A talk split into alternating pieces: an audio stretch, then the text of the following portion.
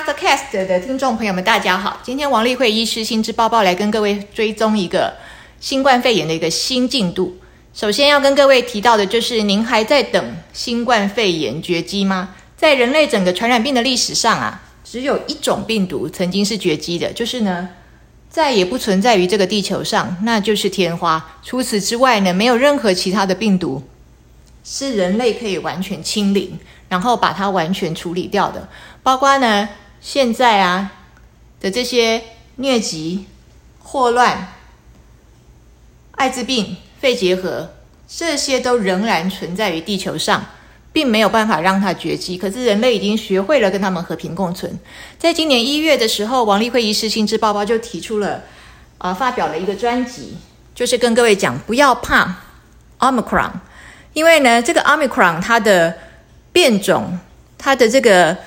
严重性非常的低，所以呢，当时就跟各位呼吁说，我们不是一直去看疾管局每天给我们说今天确诊是几例，我们应该是要去了解到底呢重症有几例，而不是确诊有几例。但是呢，台湾的卫福部持续的每天不断的公布，就是确诊几例几例几例，一直到三月份的时候才开始跟各位讲说，其实台湾呢确诊的病例是有，但是我们的这个安全性还是非常高，因为它的重症率很低，它的死亡率也很低。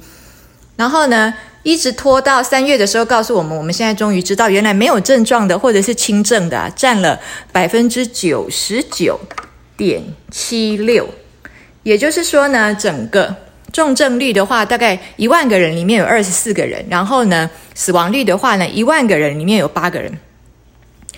百分之九十九点七六，要不就是无症状，要不就是症状非常的轻微，有时候连发烧都不会，顶多就是有喉咙痛，可能咳嗽咳几声这样。那各位听了还是说啊，那还是有重症啊，那还是有死亡啊，很恐怖啊。可是各位知道吗？台湾的流行性感冒流感，在有打疫苗的情况之下，有流感疫苗的情况之下，每一年的死亡率是多少呢？每一年死个一百个人到两百个人，就是一两百个人。那如果按照 Omicron 它的一万个人有八个人的死亡率的话呢，我们要死亡到两百个人，那就至少要有二十五万人感染。也就是说，这个 Omicron 这个新冠肺炎的这个变种，如果我们达到了二十五万例，那么它可能会有相当于流行性感冒的死亡率，就是呢两百个人。所以呢，我们现在知道啊，媒体有各式各样不同领域的人出来发言。哦，如果他是在一个医疗单位的话呢，因为他一直穿防护衣，他每天包尿布在上班，他实在觉得很痛苦。他当然希望能够清零，希望大家都好好的、乖乖的待在家里，哪里都不要去，以免呢让这个医疗的前线感觉很恐慌，然后很压力很大。好，这个是他们的看法。但如果呢是开小吃店的，他的看法就是民生经济还是很重要啊，我要照常过日子啊，我不能够是一天到晚配合你们，然后就是哪里都不去啊。因为这样已经严严重的影响到了我的生计，也影响到了大家的一般的生活哦，不但是生计受影响，生活也受影响。所以呢，这些人就会觉得呢，哎，赶快解封吧。然后再加上有很多政治的因素啊，不断这个朝野互相的攻击，所以我们现在也不知道到底什么是真相。既然在台湾我们不知道什么是真相，我们不妨来参考一下。那么在国外他们是什么样的一个情况？我们来了解一下。从今年的二月开始呢？欧洲就陆陆续续的解除了防疫措施，他们不再认为这个新冠肺炎是一个 pandemic，就是它不是一个流行性的一个全球大流行，而是一个 endemic。endemic 的意思就是它不过是一个地方上的一个流行病。哦，它从 pandemic 已经被归为 endemic。那么英格兰啊、法国啊、西班牙、丹麦啊，他们都陆陆续续的就解除了戴口罩这件事。那么之前使用的疫苗护照现在也解除了。然后呢，群聚的这个限制啊也解除了，所以这是二月的事情，在欧洲就已经解除了。那到三月的时候，我们来看一下美国做了什么。美国它的 CDC 就是疾病管理局啊，他们就宣布，就是说呢，在美国有百分之九十八的人口，他们都住在比较低风险的区域，所以他们是即便在室内都不用戴口罩的。所以呢，包括像波士顿这种地方，在三月的时候，他就室内室外已经早就通通都不戴口罩了。然后台湾人啊，有的人刚好出国，就就到美国去看了一下，然后回来就是，哇，美国好严重哦，完全都管不住，口罩都不戴。哎，大家的印象还停留在当时的那个纽约州尸横遍野的情况之下。事实上，台湾人看人家觉得人家好严重哦，管理好差哦，都没有戴戴口罩。事实上，人家是直接正式的解除戴口罩，并不是这些老百姓不守规矩，而是他们认为没有必要。所以哪些地方不戴口罩呢？包括国务院、交通部、五角大厦、联邦航空管理局、司法部，包括这些政府单位，从三月开始也就都不戴口罩了，室内。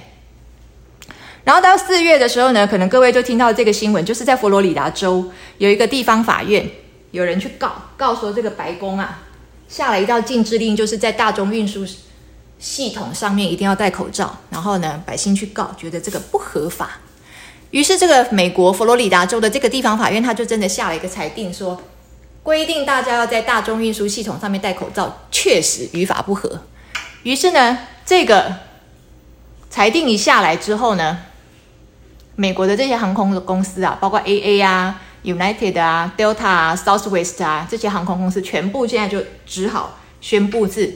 乘客请自行决定要不要戴口罩，因为呢，白宫在这个地方就输了，他没有办法强制在大众运输上面戴口罩。然后再来，我们来看五月的话呢，有什么样的情形呢？韩国预计在五月下旬或者是五月底。就决定要把它解除隔离的义务，然后让新冠肺炎的诊断、治疗、检查都回归普通医疗系统的标准。那呢，他在四月的时候也就已经先把新冠肺炎从甲类传染病直接降为乙类传染病。那么什么是乙类传染病呢？在韩国的话，乙类传染病就是降到跟麻疹啊、肺结核这些同等。那各位听到麻疹跟肺结核会觉得很害怕吗？不会。那所以大家是不是有必要到现在还一直觉得新冠肺炎很恐怖呢？好，接下来我跟跟各位解释一下，刚刚我们说 pandemic 变成 endemic，到底什么是叫做地方性的传染病 endemic？这个并不是用病毒的严重度来决定它是 pandemic 或者 endemic，而是用我们能不能够预测它的传染季节。跟它的传染量、传染力，如果它是可预测的，那么它就不会是 pandemic，就可以把它归类成为是一个地方上的一个流行病。比如说哪些是地方上的流行病？像我们刚刚讲的肺结核，它就是我们不认为它是全球大流行，虽然它仍然存在；疟疾也仍然存在，我们也不认为它是全球大流行，它都只是一个地方上的一个传染病。艾滋病是不是也没有办法治？没有办法根治啊，但是可以控制。所以艾滋病虽然这个病毒很严重，我们也认为它是 endemic 地方上的一个传染病而已。那我们来看一下疟疾好了。各位觉得疟疾距离大家非常的遥远？事实上，疟疾到现在为止，每一年都还有二点四亿以上的病例在发生。每一年死于疟疾的人，在全球有六十二点七万，所以它的死亡率跟它的传染性都还是。很大的存在于这个地球上，可是我们对于它并没有那么大的恐惧。好，那我们刚刚讲了，如果我们可以知道什么季节要发生，知道什么地方比较会感染，我们可以估算出来感染的人数，我们可以推算出来可能的死亡案例会有多少，那我们就可以认为它不过就是季节性的跟地方性的流行病而已。所以呢，现在呢。我们倾向于就是把新冠肺炎认为是这样子一个地方上的一个流行病。那么美国他们就说了，也许在今年秋冬的时候，二零二二年可能要再打一次追加剂啊，也就是第四次的追加剂。这个就是已经预测了它的季节性是在秋冬，然后可以怎么样的做，然后呢，对于它可能的死亡率有一定的控制，有一定的预算，有一定的估计，可了解，可预防。可推算，那我们来看一下呢？坚持要清零，坚持要严格的疫情调查，坚持要严格的框列，哪里最严格呢？好，我们现在看到中国大陆最严格。目前呢，一个例子就在我们的眼前，就是上海的封城。我们看一下上海整个封城的效果好不好呢？从哪一方面来评估？是以政治的立场来评估呢，或者是以官员的成就来评估，或者是以民生来评估呢？总而言之呢，上海的老百姓他们发出的呼声是呢，病例还没有清零之前呢，可能食物跟财产先被清零了，因为我们可以在抖音上面看到，已经开始回到原始的以物易物的时代了。因为我的配给就只有这这几包，你的配给也只有这几包，那我有红萝卜，你有蔬菜，我们两个用东西来交换，我用红萝卜跟你换蔬菜，愿意吗？哦，已经回到这样的情形，所以呢，在一个疫情的控制之下，到底这个民生的需要是什么样的情形？还有就是。到底在这个 omicron 的这个变种之下，我们有没有必要维持原来的意调和原来的框列和原来的封城？到底有没有必要呢？所以现在呢，我们呢还可以听到啊，上海封城的这个呃反应是呢，在美国国务院啊建议他美国人不要前往上海，因为呢，美国告诉他老百姓说，如果你们到上海去的话呢，父母跟子女。可能因为隔离而有被分离的危险，哦，所以我们可以看到，就是，哎，这个整个封城的情形给人家的这个呃印象跟评论并不是很好。当然，中国人很讨厌美国人对他们的评论啊，觉得这是我们自己家里的事。虽然我们会抱怨没有食物吃，可是我们也不喜欢美国人在后面对我们的封城的现象评头论评头论足啊，哦，所以这个是